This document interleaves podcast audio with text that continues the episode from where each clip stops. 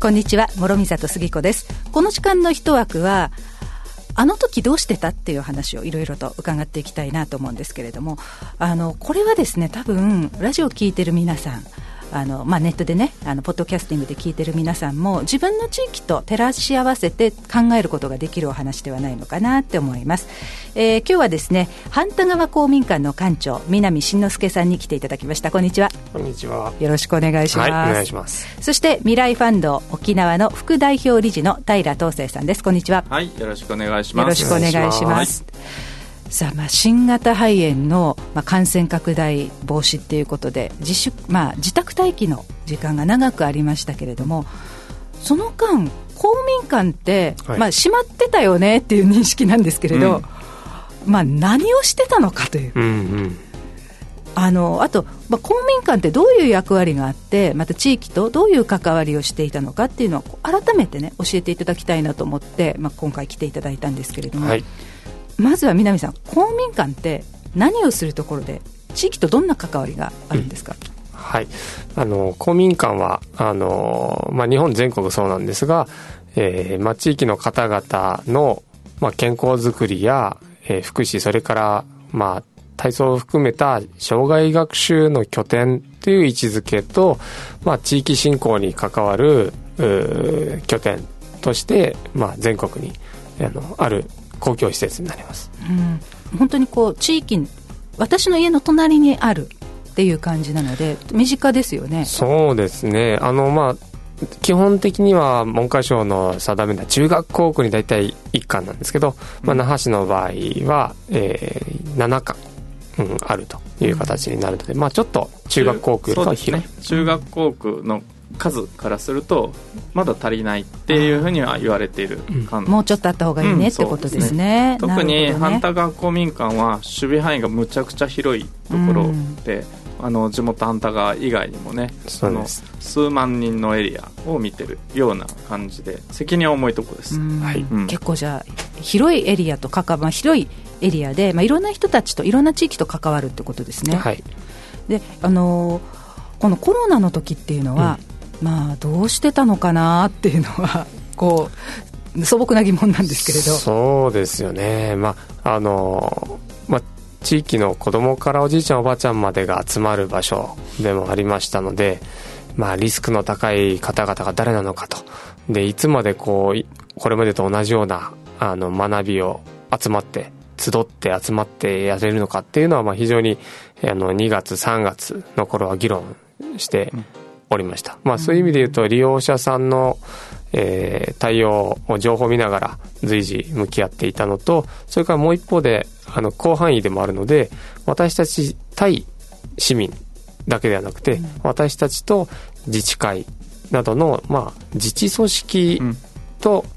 これからのコロナ期の、えー、地域づくりどうしていくべきかっていうのを同時に考える時期でもありました。うんで、えー、っと2月頃からサークルの自主的な自粛とか、はい、まあ、相談が、はい、まあ、出てきて、うんうん、で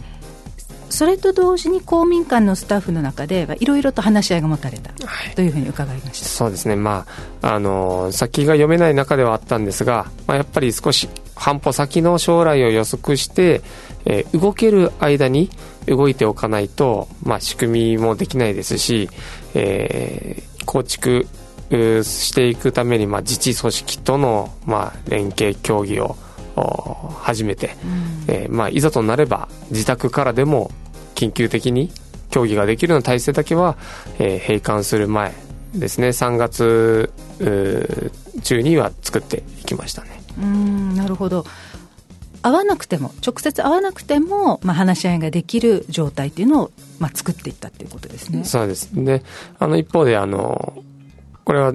今でいうねズームとかそういうものを通しての会議もできるようにしたのと、まあ、あとは自治会長向けには、えー、LINE グループっていうのを、えー、作る動きも同時に進めていきました。はい、まああのー、本当に必要な市民向けの情報っていうのをしっかり絞らないといけなかったのとあとスピードですね。あのー新聞とか那覇市の広報も含めて、まあ、ちょっとどうしても時間差が出てくるとでインターネットを自分から取りに行けない方々もいるっていう時に、まあ、早い段階で自治組織で必要な人に必要な方の顔が分かる方にあの情報をいち早く届けるということに集中しましたね。連絡網作りってことですね。そうですね。今そういうあの体制を LINE グループというので活用していきましたね。なんかやっぱ今時な感じがしますね。あの、うん、デジタルを駆使してねあのつながりをあの持っていくっていう。そうですね。確かに、うん、あのここで必要な情報ってこのエリアの情報が欲しいじゃないですか、うん、でおそらく那覇市の広報もねまずエリアが広すぎるということと、うんうんなかなかそこもね発行まで行くにはあのー、向こうは向こうでコロナの対策をね別でしないといけなかったはずなのでスタッフも動かせないしね、はい、ここは地域で地域に必要な情報を。まあ初めて、まあ、連絡網がこれをきっかけに整備できたとも言えるってことですね。そうなんですよね。うん、まあ、あの、ちょうど私たちの公民館運営している法人のメンバーに、まあ、自治会長をやってるえー、松島自治会の西浦会長もいて、うん、まあ、彼が回し地域の自治会長会の副会長も兼ねていたので、まあ、彼の方がその自治会長側の調整を担ってえー、ってで私たちの方で LINE のチャンネルを作って、えー、一緒に構築していったという、えー、の流れで今もその LINE グループはそのまま継続して残っております。なるほどで3月に、えーまあ、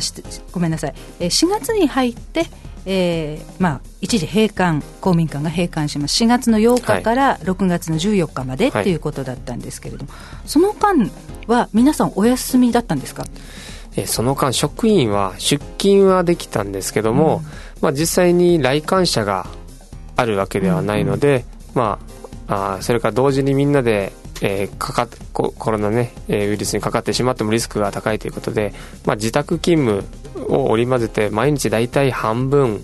ぐらいの出勤で、えー、あとはオンライン上でのミーティング。それからコロナウイルスに対するまあ号外というものを作ってはい、今日なんか持ってきてくださったんですけれど、はい、これがこれが第1号すごい、えっ、ー、と、半田川公民館ニュースって書かれてるんですが、うん、号外。号外。新型コロナウイルス対策号その1というので、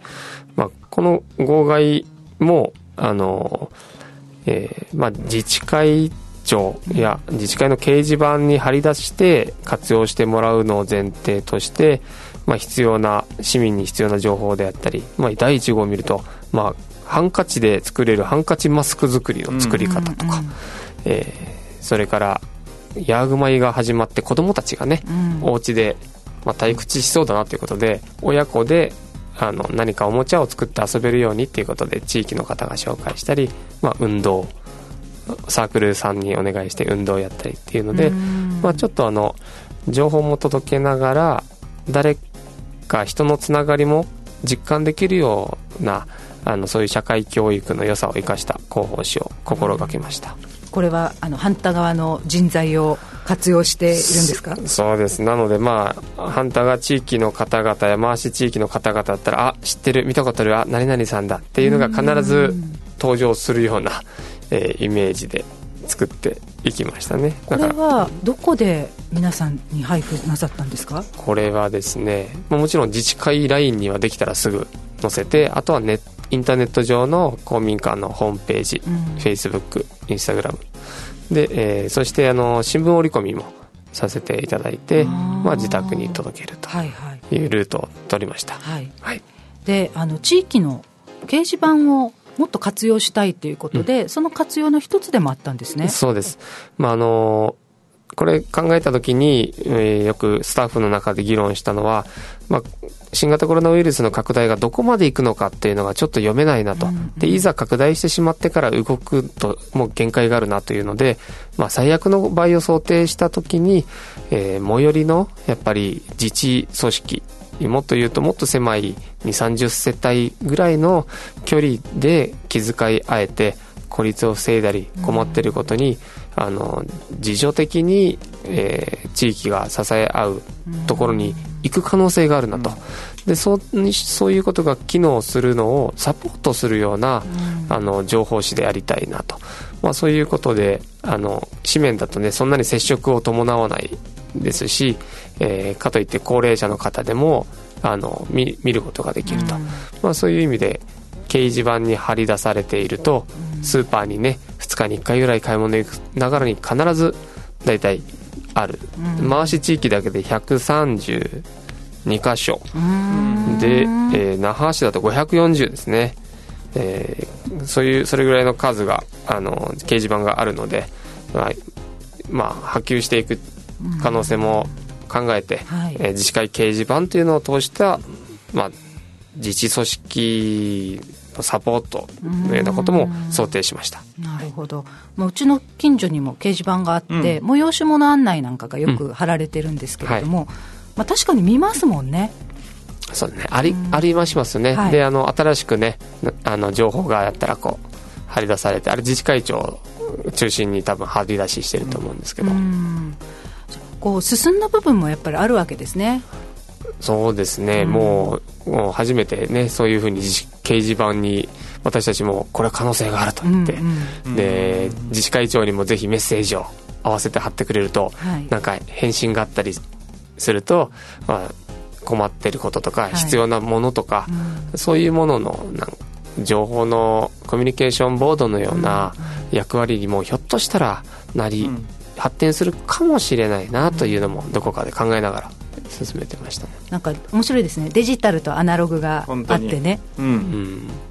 ね、あの LINE は LINE で非常に私たちが思ってた以上にあの自治会長の皆さん使いこなしているというのは、あのやってみて分かりましたしあの今そういうのが必要だっていうのも共有できる時だったなというのは思います、必要だから使うし、必要だからしっかり覚えるし、はい、でそうなったら意外と楽しんで皆さんやってる感じがしますね。そうですね、うん、まさにあのやり取りがどんどんできているのは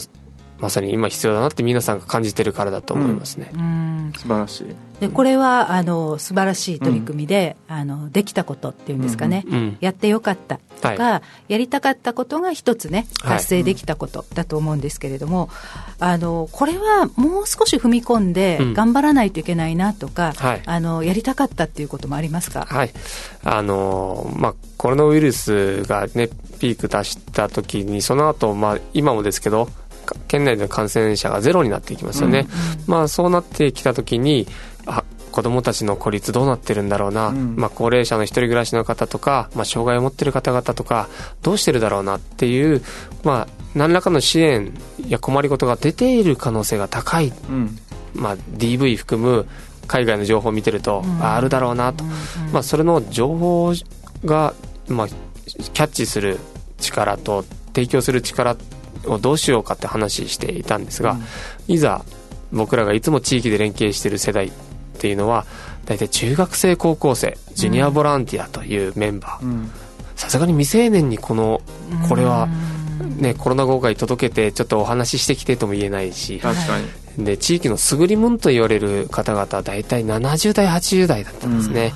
でその方々に第一線、ね、高齢者でもあるし、はいはい、あのリスクが高い世代、ね、リスクが高い世代にお願いするのもねというところで実は非常にあの機動的にその支援をキャッチして動いてくれる世代っていうのが、まあ、地域の中でしっかりなんか確立していなかったなっていう反省がありましたね、若者とお年寄りが重要な資源だしそこは反対側ってうまくね、はい、回してたなっていうとこだったんですけど、はい、本当はこういう人たちにもっと動いてほしかったなとか、はい、っていう方々ですよね。そこがやっぱり普段どどうなんでしょうね。ここは機能もう少し機能してればよかったなっていうところですよね。そうですね、うん、あのもちろん、ね、20代30代40代50代60代の方々も地域活動されてはいるんですけども、うん、まあもちろん公民館も自治会もそうですけどもいざコロナとなった時にこういう役割をしましょうねっていうようなことを、まあ、想定もしていなかったと思いますし、あのまあ公衆衛生上の役割として自分たちがそれをやっていいのかとか、あリスクを伴った時に責任どうするんだとか、まあ、そういうことも多分議論したこともなかったんじゃないかなと思うんですよね。そういう意味ではあの本来は若い人で動ける人が、そういう時にはいざという時には必要なんだと、うん、でそういう仕組み作りがまたややっぱりあの、宿題として見えてきたなというのは思います。この地域は防犯とか防災に関する備えで日々のワークショップとかハザードマップ作りとかすごいやってる地域なんですよ。ただ公衆衛生の危機がこういうふうにやってくるってやっぱ誰も想像できなかったし。そうです、うん、本当にまさにあの人と接触しながらの支え合いを想定していてですね、うん、あ接触しちゃダメで集っちゃダメでっていう時に、あ高齢者と若い世代を最前線に 行ってもらうわけにはという。まあ、ただ本人70代の方に聞いたんですよ、はい、あの何らかの支援体制をそろそろ作り作る必要があると思ってると、うん、えー、でも高齢者の方々中心だとなかなかなか動きにくいですね、うん、どう思いますかって言ったらいやもうこういう孤立支援含めた活動は公衆衛生上もうなくてはならないと思いますよと、うん、そういう意味で言うと私たちも動く意義があるし、うん、誰かがやらないといけないって分かれば、うん、やるべきじゃないですかっていうこれ逆にあの70代の方から言われてわあと思ってですね、うん、まあ、今現在はあのコロナ号外の配布を何人かの方には、あのお願いしてご近所の様子をぜひあの見聞きして、あの私たちにも教えてくださいっていうふうには今し始めたところです。あの公民館側の立場あとねとして今南さんからお話伺ってたら、うん、今度は私は地域に暮らしている住民の立場があって、うん、でそれも今話に出ている20代から60代の中に入るわけですよね。そうですね。そう言われてみると、その公民館とか地域と私はどう関わってるだろうと思ったら、うん、なんかもう打ち当たりしかなくて、ね、こういう時にちょっとでも何か力を貸そうとか、うん、あの自分の力で何か、ね、あのできることあったらな助けになるかなっていうふうな発想になってなかったっていうふうに思いました、はい、いやそうですよね。まあもうどこの誰にこれをまあ例えば相談含めてですね、うん、えー、していいのかっていうのもあの分からないですよね、うん、おそらく市民の皆さんもどこの誰にまず相談してできることがあるのかなっていう段階だと思うんですね、はい、そのための情報発信も、まあ、なかなかできなかったなと、まあ、こういうことでちょっと手が足りませんとか、ボランティア募集もうそれもしていいのかどうか僕たち側も、うん、おそらく自治会側も、はい、あのなかなか、まあ、見見つけられなかったといえばそうかなと、まあ、躊躇しますよね、あの状態だとちょっと。いやねあのやっぱり感染で亡くなっていくことも出ましたし、うんうん、医療崩壊につながると思えばあ今やはり出歩かないことが第一番だと、うん、それが仕事みたいになイメージで生きてましたもんね、うん、そうですねあの期間ね、うん、アニメばっかり見ちゃうわけです 僕はね。いやいやね、うん、いや大いに分かりますこの中でねちゃんとやっと想像力を働かせて何かをやろうとしてたし、うん、一部できたことと、うん、やっぱ今後の反省ってしっかりね残ったなっていうのはありますね。感想として思いますね、まあで、うん、あの秋ぐらいからやっぱりね第2波が来るんじゃないかっていうことで、うん、皆さんねあのそれに向けてのい。ろいろ対策を取ってるところですけれど、はい、あの南さんから今日お話伺った時に、まあ、子も大切なんだけれども、うん、やっぱり地域の中に子はあるわけだから、はいあの子としてやはりどうするかっていうことをどう関わっていくか私も一員として、うんうん、というのはまた私たちもねちょっと意識しないといけないなっていうのは、今反省としてあったので、またちょっと考えてみたいなと思いました、ね。はい、専門家の意見はもちろん聞きながら、うん、一回こういう時にはこう動いてほしいという合意みたいなものが必要ですね、はい、この世代を動かすためにはね。そうなんですよね、うん、で私は必ずしもあのそれでやっぱり今忙しいしリスクがあるからっていう人ばかりじゃないんじゃないかな、むしろ実際お家に行ったわけだし、ね、そうなんですよ、うん、あそういう役割が求められていて、うん、同じ地域の中でこんな困った声があるんだっていう声がちゃんと見える形に出れば、自治会長の皆さんや自治会役員の皆さんの思いというのはすごいので、うん、あそういう声があってで自分たちがやるしかないかもしれないっていうことが目に見えてくればその活動の幅と勢いは私すごいなと思うんですよね。今回それがまだ見える形まではあのなかなかいかなかったんですけども、まあ、それがまあゆくゆくの地域の力にもなるし、あの残っていく絆でもあるんじゃないかなというふうには思いますね。はい、まあ新型肺炎もねあの厄介だねとは思いましたけれども、うん、それによってやっぱり見えてきたことで、うん、解決できたこと。そして、はい、まあ、これから取り組むべきことっていうのがちょっと分かったのは、まあ、良かったことでもあったのかなと。そうですね。僕らもまあある意味で腹くくれたかなっていうのは、うん、あなんだかんだ言って身近な暮らしとかあの隣近所含めた歩いていけるエリアでのあの支え合ったりあるいは楽しみだったりあるいは学びですね、うん、そういったものをちゃんと大事にしていってそれが続くようなあ考えとか価値観っていうのを一緒になって作っていかないといけないなっていうのは改めてこうあの大事だと思いました、またねお話伺っていきたいなと思います、はい、えー、今日の一枠は半田川公民館館長南慎之介さんでした。どうもありがとうございました。ありがとうございました